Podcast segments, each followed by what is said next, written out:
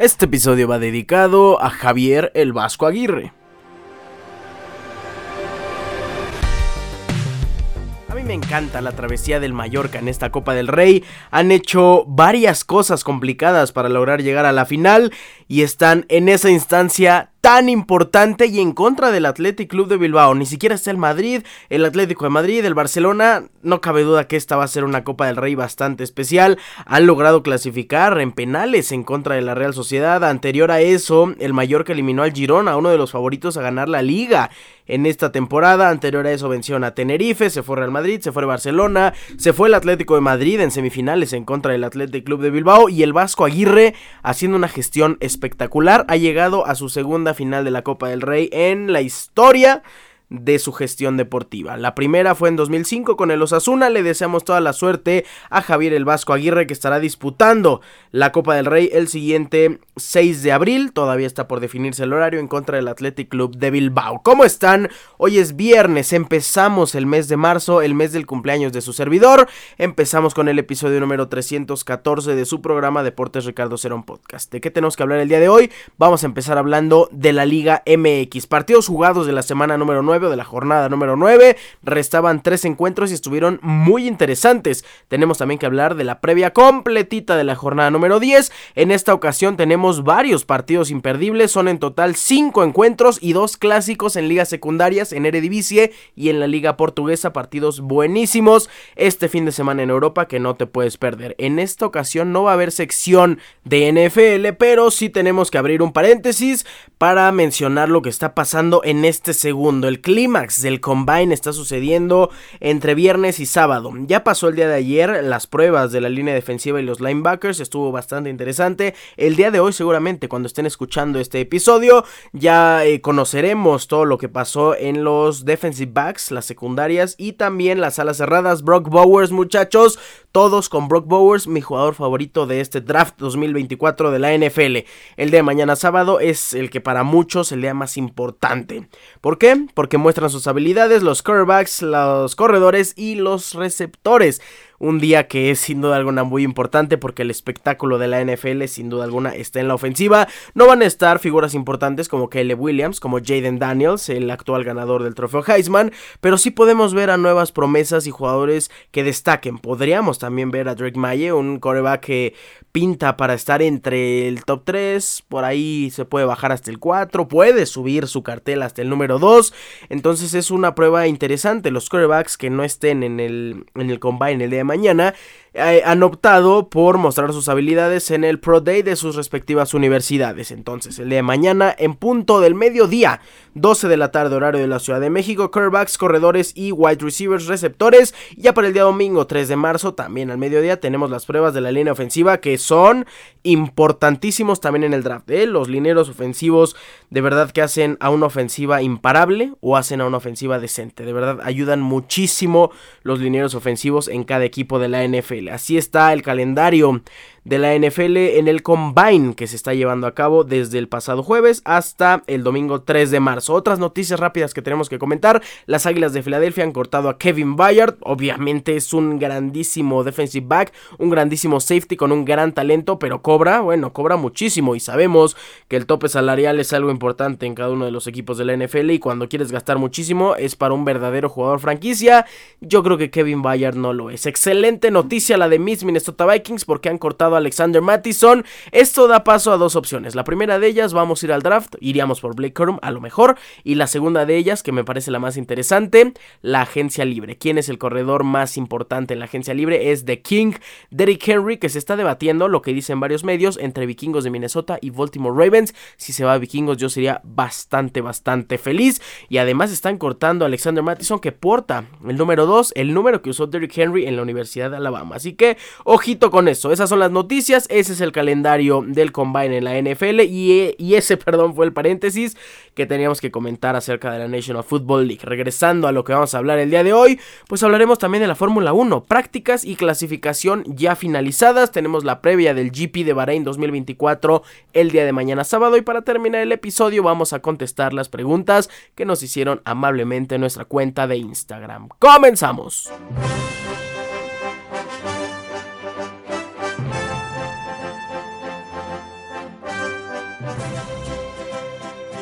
Hablando de la poderosísima Liga MX que ya se nos está haciendo costumbre tener triple cartelera el día viernes. En esta ocasión tenemos tres encuentros que si no eres aficionado de algún equipo en específico van a ser encuentros pesados, pero ahí vamos a estar para verlos los tres de inicio a fin.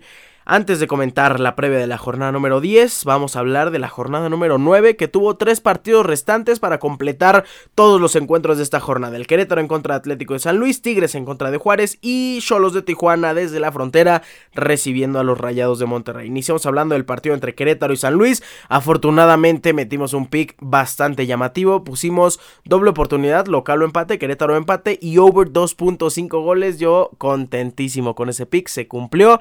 Afortunadamente porque sí llegó un momento en el que no le teníamos muchísima fe a Querétaro, pero desde el minuto 7 gol de Sosa demostraron que de locales son un equipo poderoso y que Atlético de San Luis está teniendo más altibajos que la temporada pasada. Así que Querétaro venció y venció bien, venció 4 por 1, goleó, ganó, gustó y convenció las Triple G y la C.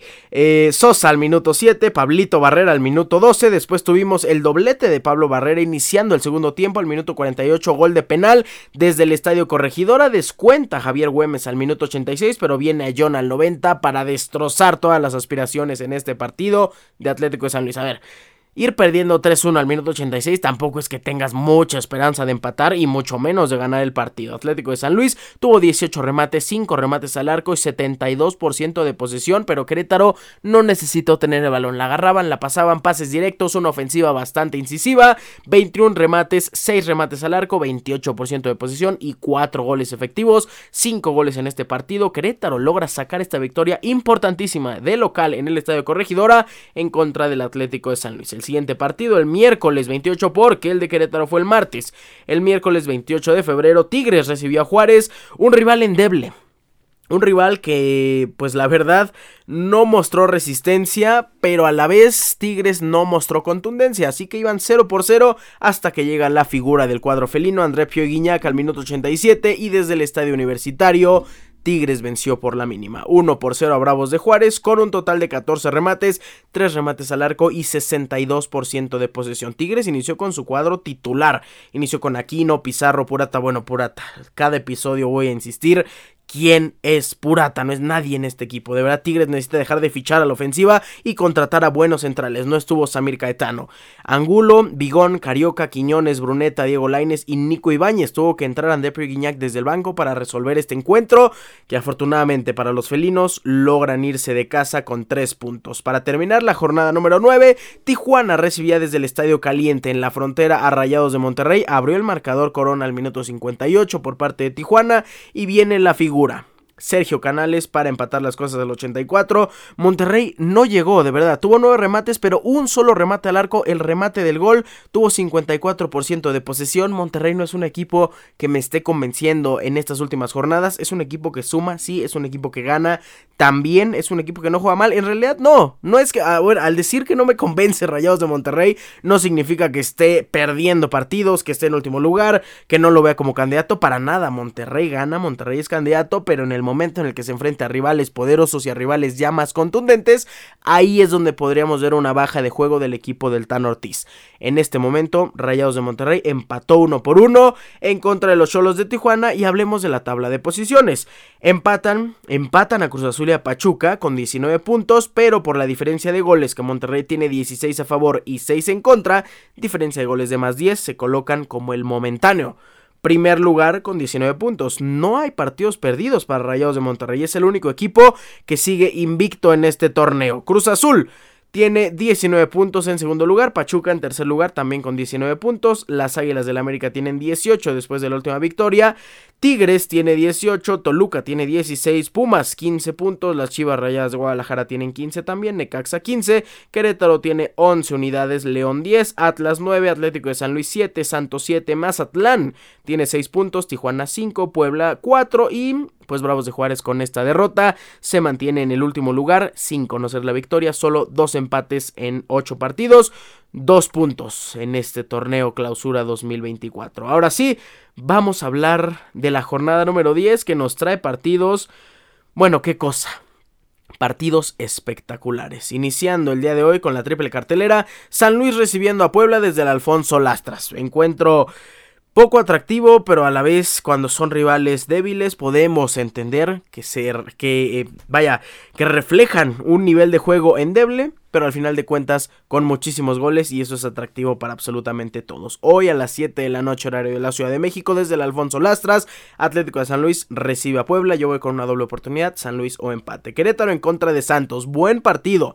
Querétaro una vez más juega de local, juega con su gente, con su afición, con todo el envión anímico que te trae ganar un partido 4 por 1, pero se enfrenta al Santos de Nacho Ambriz que poquito a poquito em, está empezando a cambiar el rumbo de estos guerreros de Santos. La jornada pasada ganando 1 por 0 en contra de Mazatlán, la jornada antepasada en su primer partido perdiendo 1 por 0 en contra de Toluca, pero ya no es ese Santos que golean, ya no es ese Santos que, que no demuestra resistencia, es un Santos que empieza a cambiar el rostro y es un Santos que puede sorprender. Yo en este partido voy con un ambos equipos anotan Querétaro y Santos hoy a las 7 de la noche horario de la Ciudad de México. El último partido, Mazatlán recibe a Necaxa. Este partido es atractivo porque Necaxa puede tener un partido espectacular Así como también puede tener un partido bastante, bastante mediocre. Y en el caso de Mazatlán, pues tienen que salir en un excelente día. Si salen eh, en un partido regular, en un partido cometiendo errores, Necaxa es ese tipo de equipos en este torneo que aprovecha las oportunidades y que puede dar eh, ventaja en el marcador en cualquier error de Mazatlán. Así que vamos a ir por una doble oportunidad, Necaxa o empate. Pero yo este partido no lo veo con tantos goles. Así que nos vamos con un under 3.5 goles. En el último partido, Necaxa ganó 4 por 0. Eh. Ojito con eso ganaron de local, pero cuando juegan en Mazatlán, la última vez, el 17 de marzo del 2023, ganó Necaxa por la mínima 1 por 0 y anterior a eso, el primero de marzo de 2022, Necaxa empató 0 por 0 en contra de Mazatlán, así que si juegan en marzo, si juegan en el estadio de Mazatlán, pinta para pocos goles y para un doble oportunidad, Necaxa o empate, así que ese es mi pick. El de mañana a las 5 de la tarde, partido sumamente atractivo. Iniciamos la jornada sabatina, que por cierto la jornada sabatina tiene cuatro encuentros en esta ocasión. Toluca recibe a los Tigres de la Universidad Autónoma de Nuevo León. Este es un buen partido. Ambos equipos tienen mucho que demostrar desde el estadio Nemesio 10. No vamos a tener el factor, o bueno, no tanto el factor eh, sol de Toluca y del Estado de México. Y Tigres pues tratando de regresar a ese gran nivel que lo ha caracterizado en los inicios de este torneo, en el que se mantuvo por cierto momento en tercero, en segundo lugar de la liga. Tigres ha bajado, Tigres no está en un buen momento, pero creo que es una buena oportunidad en contra de un rival complicado de demostrar que tienen y que siguen en un gran nivel. Así que Toluca en contra de Tigres el día de mañana 5 de la tarde horario de la Ciudad de México desde el Estadio Nemesio 10.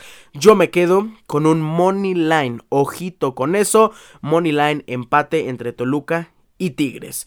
Pachuca en contra de Juárez el día de mañana 7 de la tarde, horario de la Ciudad de México desde la Bella Irosa, desde el Estadio Hidalgo. Los Tuzos de Pachuca reciben al peor equipo de este torneo, así que no vamos a jugarle eh, al arriesgado. No vamos a ir por absolutamente muchos goles ni nada. Vamos a ir con el money line de Pachuca. Van a sacar la victoria. Estamos casi seguros de eso. Mañana 7.05 de la tarde también o de la noche, horario de la Ciudad de México. Y desde el Estadio Azteca, porque va a haber concierto en la Plaza de Toros. Y la Secretaría eh, de Seguridad Ciudadana ha pedido oficialmente a Cruz Azul que no jueguen en el Estadio Azul. Así que Cruz Azul se va al Estadio Azteca para recibir un partido, bueno, qué cosa, Chivas en contra de Cruz Azul, Chivas visitando la casa de la máquina, la casa momentánea, la casa rentada como muchos dicen, la casa del Estadio Azteca.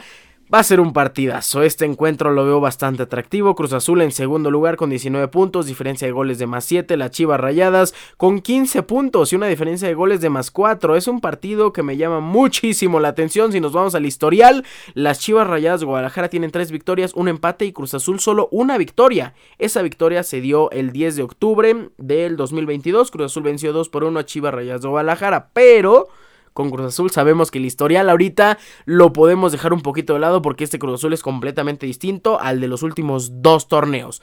En el último torneo, el 4 de noviembre del 2023, Chivas venció 1 por 0 a Cruz Azul. ¿Recuerdan ese partido? ¿Recuerdan ese gol? Yo me acuerdo, no se me, no se me borra de la cabeza el gol de Yael Padilla al minuto 90 más 7 que terminó con todas las aspiraciones. Ahora sí, ese partido sí terminó con todas las aspiraciones de un Cruz Azul que podía clasificarse al repechaje.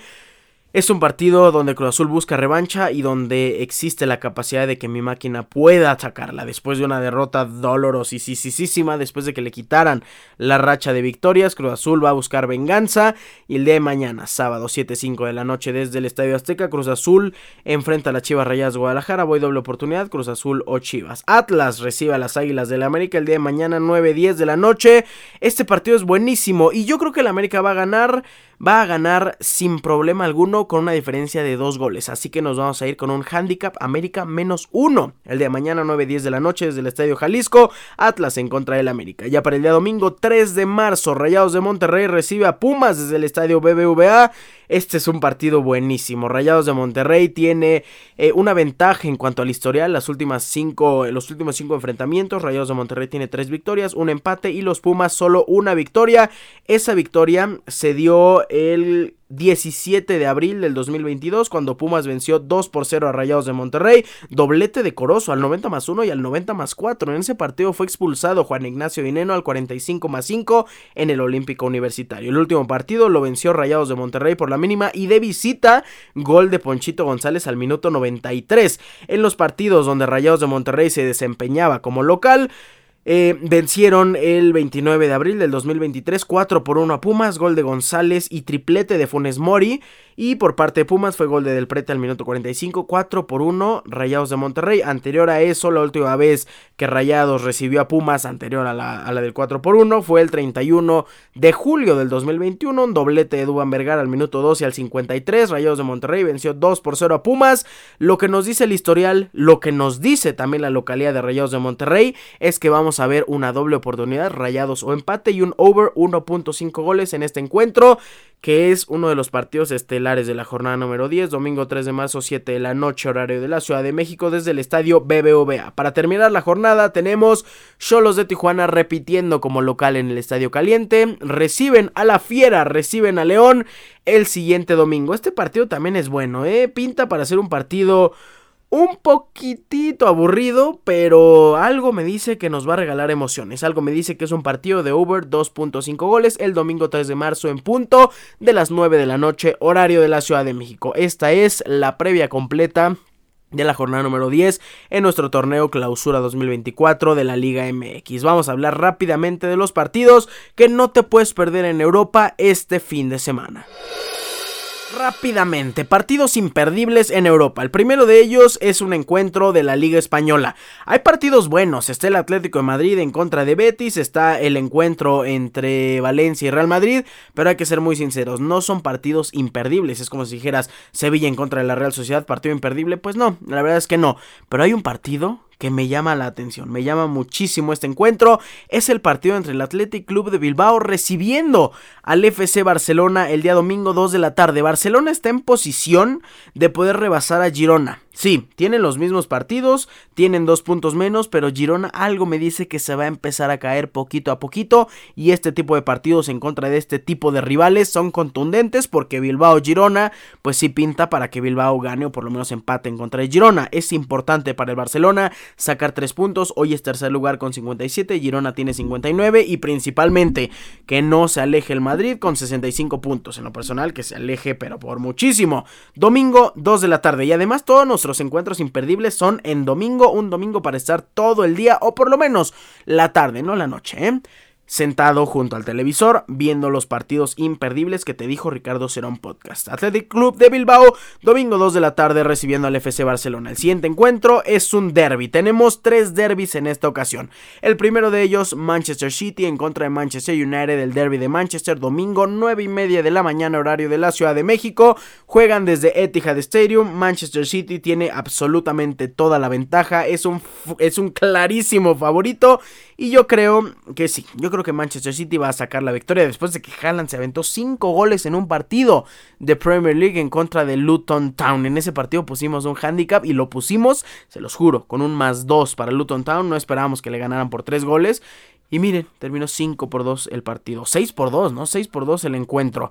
Eh, Manchester City en contra de Manchester United, domingo 9 y media de la mañana, horario de la Ciudad de México. El siguiente partido es un partido de la Liga Italiana de la Serie A. Domingo 1.45 de la tarde, horario de la Ciudad de México. Los napolitanos, desde el estadio Diego Armando Maradona, reciben al equipo más grande de Italia, reciben a la Juventus de Turín a la 1.45 de la tarde, horario de la Ciudad de México. Partido buenísimo y partido de dos equipos que no les sirve para nada el empate. ¿eh?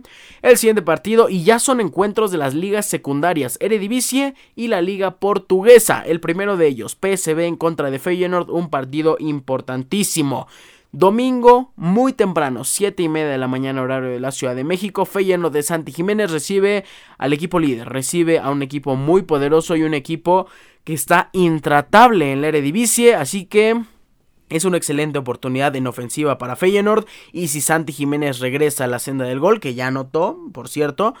Eh, yo creo que va a ser un boost importante para el equipo y para la persona. Domingo 7 y media de la mañana. Porto en contra de Benfica. El clásico de Portugal el domingo a las 2.30 de la tarde. Por ahí lo van a estar campechaneando con el Bilbao Barcelona y con el Napoli Juventus. Pero van a ver el final eh, únicamente el del Porto y el Benfica, porque es el que acaba más tarde. Repito, domingo 2.30 de la tarde, horario de la Ciudad de México, los dos más grandes de Portugal. Porto en un gran momento, Benfica con grandes estrellas. No tenemos un pronóstico, la verdad es que es un partido bastante, bastante interesante. Estos son los encuentros que no te puedes perder por nada del mundo este fin de semana en las mejores ligas de Europa. Con esto cerramos la sección y vamos a hablar de la Fórmula 1.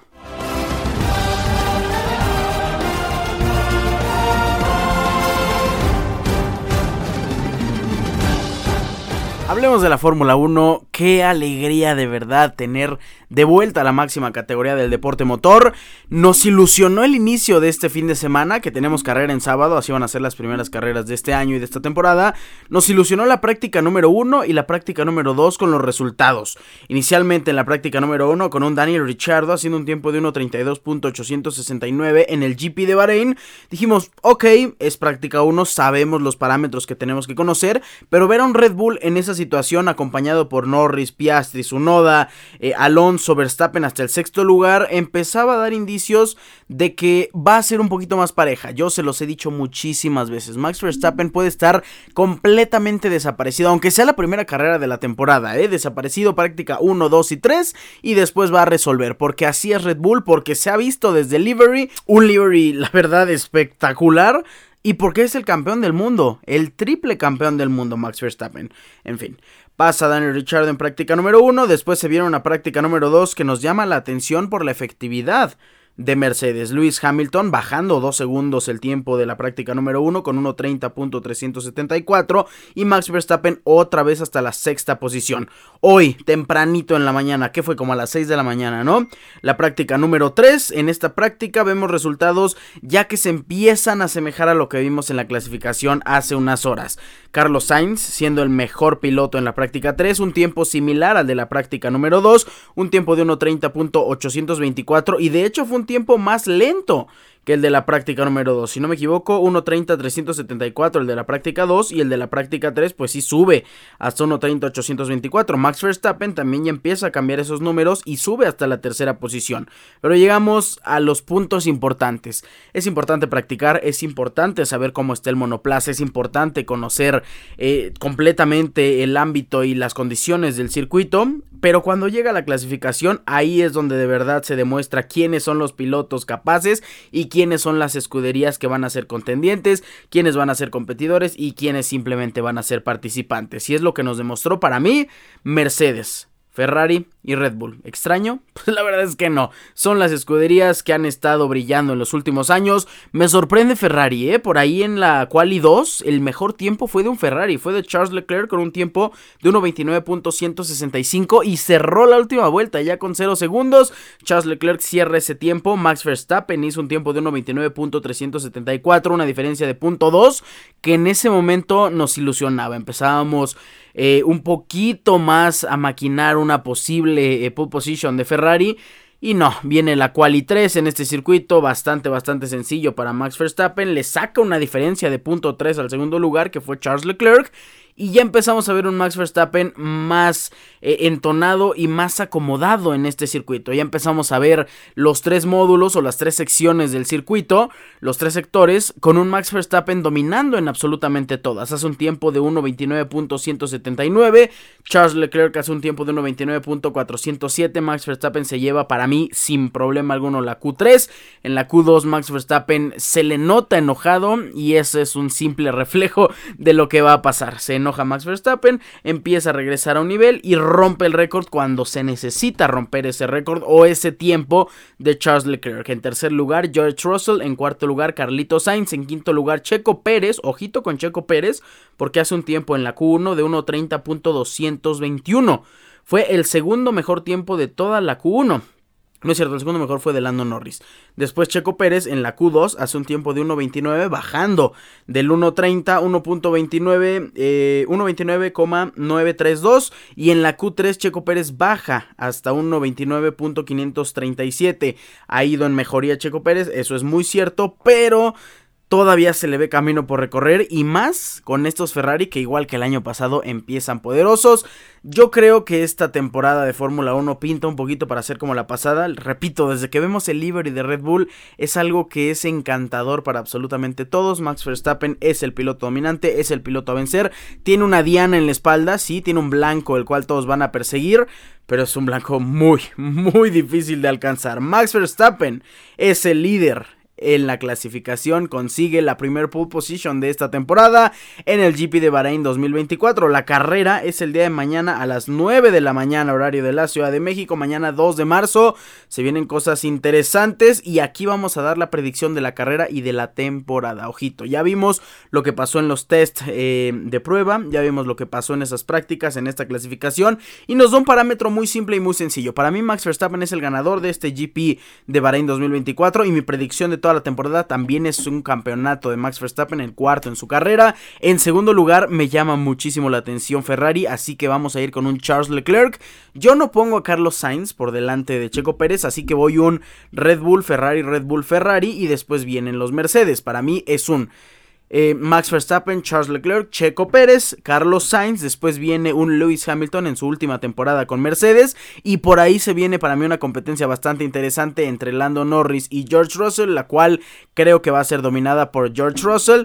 De ahí, ¿quiénes son los pilotos que empiezan a liderar la parte media de la parrilla? Por supuesto que es un proyecto ambicioso el de Aston Martin, liderado 100% por Fernando Alonso, porque Lance Stroll bueno, en esta clasificación se queda en Q2 haciendo un tiempo de 1.30.200. Entonces, veo a Fernando Alonso interesante, veo ahí a Oscar Piastri, veo a los Red Bull, veo a Yuki Tsunoda y a Daniel Richardo y por ahí a lo mejor y se podrían empezar a colar los kicks over, pero no, no es un no es un monoplaza que esté generando ilusiones, es un monoplaza que se va a pelear, la verdad, el último lugar hasta ahorita entre Haas, eh, Sauber, Williams y un poquito Alpine, aunque me decepcionó muchísimo la Q1 de Alpine con Ocon en el lugar número 19 y Pierre Gasly hasta el lugar número 20. Triste, triste lo de Alpine. Y muy interesante, muy muy interesante lo de Haas, que para muchos eh, en la previa de la temporada pintaba para ser el monoplaza más lento de toda la parrilla y terminaron en el lugar número 15 con Kevin Magnussen y clasificando en la primera carrera de esta temporada a la Q3 con Nico Hülkenberg haciendo un tiempo de 1.30.502 en el décimo lugar. Así que ojito con Haas que puede sorprender y podría no quedar en último lugar así como la temporada pasada que se salvó de esa última posición. Haas es una escudería interesante que puede regalar un poquito de resultados interesantes. Volviendo a la parte arriba de la parrilla y regresando un poquito a las predicciones, ya hemos dicho nuestras predicciones más o menos del 1 al 8, pero hablando de las escuderías, hablando del campeonato de constructores, yo voy con eh, Red Bull, voy con Ferrari, voy con Mercedes y el cuarto lugar, muy interesante esta competencia, me voy a quedar con McLaren, después me quedaría con Aston Martin. Yo no sé por qué, pero le tengo muchísima fe a los Red Bull, así que vamos a poner en la siguiente posición a Red Bull, después tendríamos a Kick Sauber. No me atrevo a dejar en último lugar como en su clasificación a Alpine, así que vamos a ponerle en el octavo lugar, en el noveno ve a un Haas y en el décimo a Williams Racing. Esas son mis predicciones después de ver la clasificación, los test y las prácticas. Se pone muy interesante el inicio de la temporada y mañana tenemos la primer carrera en esta temporada 2024 de Fórmula 1 y el lunes el primer resumen completo de todo lo que pasó en la carrera del día sábado, porque ya no es domingo, el día sábado 2 de marzo. Con esto vamos a terminar la sección de Fórmula 1 y pasemos a cerrar el episodio, la recta final contestando las preguntas que nos hicieron en nuestra cuenta de Instagram. Vámonos rápidamente a contestar lo que nos pusieron en Instagram. No vamos a contestar muchas porque tampoco queremos que este episodio se alargue. Em, vamos a ver, tengo una de LFA, ¿verás la LFA? Ok, eh, y está dividida en dos partes, ya hay otra pregunta. ¿Verás la LFA y quién es el equipo que apoyas? Pues la verdad es que la LFA es un proyecto bastante interesante por parte de, de todo el país, por parte de los equipos organizadores. Es un proyecto que me llama la atención, es un proyecto que me gusta porque también tenemos un draft y tenemos jugadores reclutados de la UNEFA, así que hay jugadores estudiantiles y hay un, uno que otro jugador que tengo el placer de conocer, así que podría haber uno que otro partido, obviamente apoyando a los equipos representativos de, de mi Universidad Nacional Autónoma de México, pero en general sería un, no la vería completamente porque sí se empalma con diferentes horarios y no es el mismo nivel que la NFL, así que estamos apoyando a la LFA, pero no vamos a verla completamente, hay que ser 100% sinceros, seguimos apoyando a mis caudillos que los apoyamos desde la primera temporada y fueron campeones. Y un plus, apoyamos a los Reyes de Guadalajara. ¿Por qué? Porque Carlos Rosado, eh, honorable miembro de este programa, ya invitado en algún episodio. Carlos Rosado, analista y comentarista de Fox Sports, es el head coach de los Reyes de Guadalajara, así que por supuesto que le vamos a desear todo el éxito a una persona que yo admiro muchísimo, al head coach de los Reyes, Carlos Rosado. Le deseamos muchísimo éxito en el proyecto de LFA y que le vaya excelente a los Reyes de Guadalajara de la mano de Carlos Rosado. Siguiente pregunta. Eh, ¿Te gustó Drive to Survive? Bueno, la serie de Fórmula 1. Les voy a contestar con toda la sinceridad del mundo. He visto dos episodios, y eso que ya se estrenó hace una semana, si no me equivoco. He visto dos episodios, los primeros dos. Me dormí en el segundo al final, porque lo vimos de noche, lo vi en el segundo, perdón, me dormí en el segundo faltando como 10 minutos, pero hay que ser muy sinceros. Esta temporada no sé qué esperamos porque hay historias eh, que sí pueden resultar interesantes, pero la pelea de la temporada fue completamente dominante para Red Bull. Y eso pasó en los primeros dos capítulos. O sea, estamos viendo eh, historias, estamos viendo relatos, estamos viendo lo que pasó en las carreras, pero ninguna de ellas eh, nos muestra y nos enfoca lo que pasó en diferentes resultados, porque lo que pasó siempre va a ser lo mismo. Entonces, se volvería muy repetitivo cada episodio si pasan los resultados de cada carrera va a llegar el momento en el que hablen de Checo, en el que hablen de Max, en el que hablen de Carlito Sainz en su momento, eh, y, ahí es donde se van a enfocar en las victorias, en los campeonatos, pero mientras, fuera de toda esa historia de Red Bull, para mí me parece bastante cansino y bastante aburrido. Y pues sí, como les dije, hay que ser muy sinceros. La temporada fue triste. La temporada fue eh, únicamente de un equipo y de un piloto y la temporada de Drive to Survive pues sí está reflejando eh, esa imparcialidad en los resultados. Así que sí la estoy viendo, pero no me está gustando. Eh, vamos a responder una pregunta más. Eh, selección femenil para campeonas. Y qué bueno que me hacen esta pregunta porque olvidé mencionarlo. La selección femenil después de 14 años venció a la selección de Estados Unidos en un partido eh, oficial entre estas dos naciones. Qué cosa más espectacular. Yo me emocioné, me ilusioné en todo el partido. 2 por 0 la selección femenil mexicana. Qué orgullo de verdad. Qué buen resultado. Me encantó ver. Y qué goles, ¿eh? Qué goles los dos. Pero el segundo, una pintura en esta primera Copa Oro femenil. Qué cosa más especial y más espectacular ver cómo le ganamos así a Estados Unidos. El primer gol, un gol... Eh, ni mandado a hacer, que es un gol súper similar al de Giovanni en una Copa Oro y en contra de Estados Unidos, uno de los goles que más hemos recordado en la historia de las Copas Oro y en la historia de los partidos entre México y Estados Unidos, aquel eh, firma la Gio, firma la Gio, pues la maga Ovalle al minuto 38 la firmó un gol similar un gol que llena de ilusión, un gol que nos da la ventaja, un gol que sí, al principio nos pone a temblar porque no me van a dejar mentir, pasó por la cabeza de todos, Estados Unidos se va a poner las pilas, salió con jugadoras que son... Eh, digamos, una mezcla, un híbrido entre titulares y suplentes. Y en ese momento dijimos, ok, Estados Unidos puede que cambie las cosas, cambie de mentalidad y aguas porque las gigantes de, la CONCACAF pueden regresar. Metieron a Alex Morgan. Y al contrario, ¿eh? De verdad que la selección mexicana planteó un juego espectacular, con poca posesión, sí, 38%, pero con 13 remates y 4 remates al arco, precisión de los pases limitada, sí, pero mucho orden defensivo y sin alterarse en ofensiva. Hubo un orden en la posición táctica de cada una de ellas. Sí, atacábamos, por supuesto que sí, pero al momento de defender no atacábamos con tantas jugadores, jugadoras, perdón, regresábamos bien, ordenadas, plantadas perfectamente todas en las líneas que les correspondían y Estados Unidos, aunque llegó, no pudo hacer absolutamente nada. Y llega el minuto 90 más 2 cuando, bueno, no, es que de verdad que me acuerdo y me vuelvo a emocionar. Viene desde la banca la jugadora número 20, Mayra Pelayo Bernal. Qué pintura. Hace una bicicleta. Bueno, ni siquiera fue en general una bicicleta. El balón sigue su curso. Entra entre, entre las dos piernas de Mayra Pelayo. Hace un recorte hacia la derecha y la clava con la parte interna pegada al poste izquierdo de la arquera. Qué pintura, qué gol. El gol de este partido, sin duda alguna. El gol de la selección mexicana hasta el momento en esta Copa Oro y posiblemente el gol del torneo. ¿eh? La selección mexicana clasificó como primer lugar del grupo A y va a enfrentar a un rival más sencillo. Se enfrenta México contra Paraguay en los cuartos de final. Juegan el día domingo 3 de marzo a las 4 de la tarde horario de la Ciudad de México. Los otros enfrentamientos, nada más para dar el contexto, Canadá en contra de Costa Rica mañana a las 6 de la tarde, Brasil-Argentina mañana a las 9.15, México en contra de Paraguay el domingo a las 4 y Estados Unidos en contra de Colombia a las 7.15 de la noche del día domingo, partidos interesantísimos.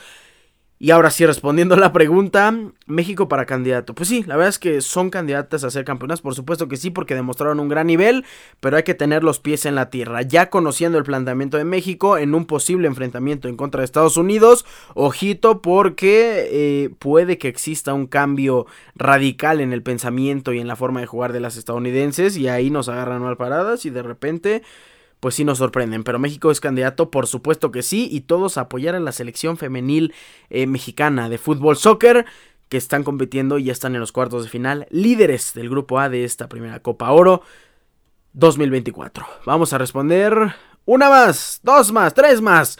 Eh, aguante talleres. ¿Vieron ese video? ¿Vieron la euforia de ese niño? Aguante talleres. Es más, ahí les va el video.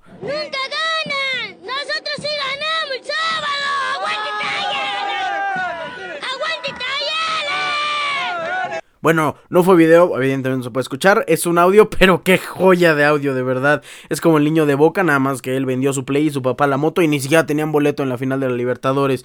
Qué cosa más extraña. Em, gana Chivas, amigo mío. Em, qué bueno que lo preguntas, porque también es interesante ondear un poquito más en este partido.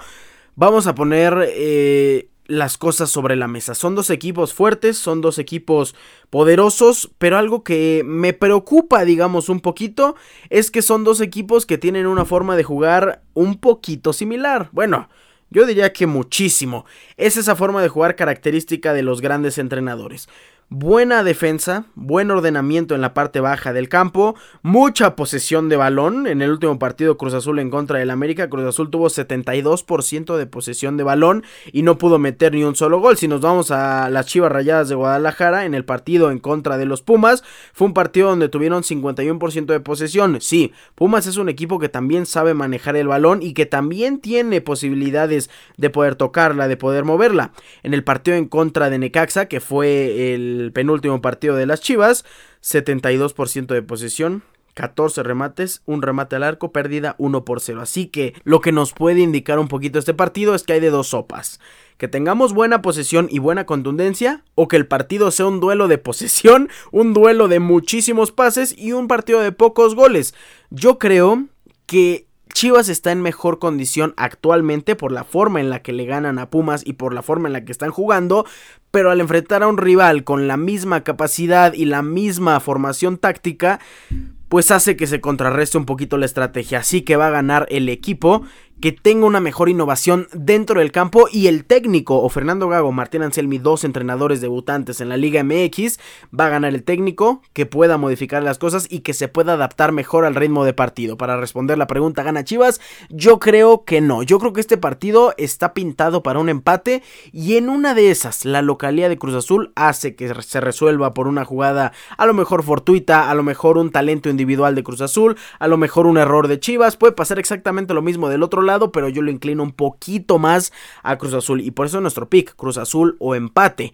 Si queremos añadirle otro pick, es Cruz Azul empate y menos de 3.5 goles. Porque yo veo este partido de pocos goles. De verdad, este partido lo puedo ver y lo puedo visualizar hasta con un 0-0, 1 por 0. De verdad, para mí ese es el script de este partido.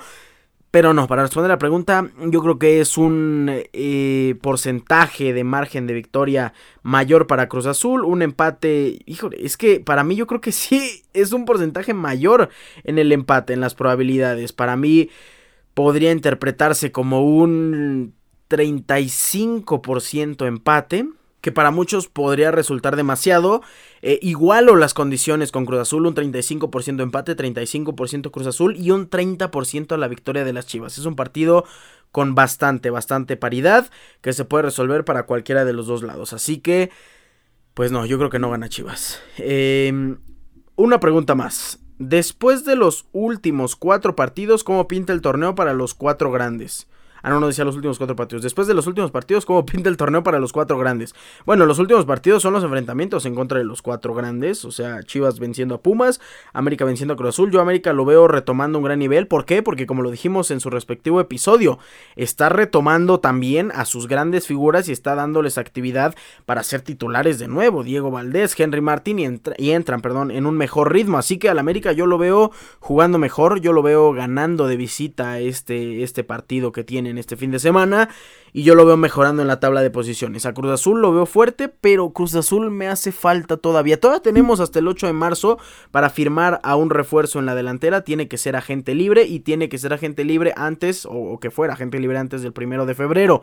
Así que para mí Cruz Azul necesita un refuerzo todavía. Así que eh, la esperanza es que llegue alguien más y que venga a reforzar a Cruz Azul. Si no sí pinta un poquito complicado el panorama para mi máquina. No difícil, un poquito, eh, vamos a llamarlo peleado. Un panorama donde se enfrenta a rivales muy poderosos y Cruz Azul puede terminar dentro de la clasificación directa y si no va a terminar en el repechaje, pero Cruz Azul va a clasificar y eso es mejor que el torneo pasado. Con Chivas, pues para mí Chivas es una incógnita porque de repente hace excelentes partidos, de repente hace partidos malos, eso sí, con siempre con la misma idea de juego, así que eso es estable entre comillas para Chivas y poquito a poquito mientras encuentren mejor regularidad van a mejorar. Y con Pumas, para mí Pumas es el equipo más inestable de estos cuatro grandes y es el equipo que en teoría se puede caer pero no salir de la clasificación de repechaje. Yo creo que Pumas va a jugar de visita y con suerte juega de local el repechaje pero no clasifica entre los cuatro, ni siquiera Chivas, Cruz Azul peligra y las Águilas del América sí lo veo clasificando directo entre los cuatro primeros. Así que para mí... Eh, Así está el panorama de los cuatro grandes después de este último partido. Ahora sí, ha terminado el episodio. Con esto cerramos la edición número 314 de su programa. Eh, yo agradezco infinitamente su amable sintonía. No me voy sin antes recordarles mis redes sociales arroba Ricardo-Cerón-Bajo en Instagram, Ricardo Cerón en Facebook. Recuerden, Cerón es con Z. Increíble, disfruten mucho de este fin de semana. Tenemos el abierto mexicano desde Acapulco. Eh, creo ya son cuartos o ya son semis. Creo que ya son semis, ¿verdad? Está Casper Ruud, está Holger Rune, está Alex de Minogue y está, híjole, es un tenista poco conocido, ¿verdad?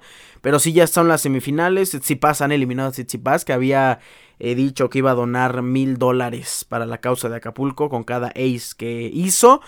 Pero pues ya no lo vamos a tener en semis. Disfruten mucho del tenis, disfruten del fútbol. Se vienen partidos interesantes. La Liga MX está eh, en su punto, está en su prime. Y mañana tenemos el primer GP de la temporada. Así que gocen este fin de semana de fútbol. Y vean el Combine y vean a Brock Bowers en la NFL. En el Combine y siguientemente en el draft. Con esto ahora sí terminamos el episodio. Me despido con un fuerte abrazo. Bye.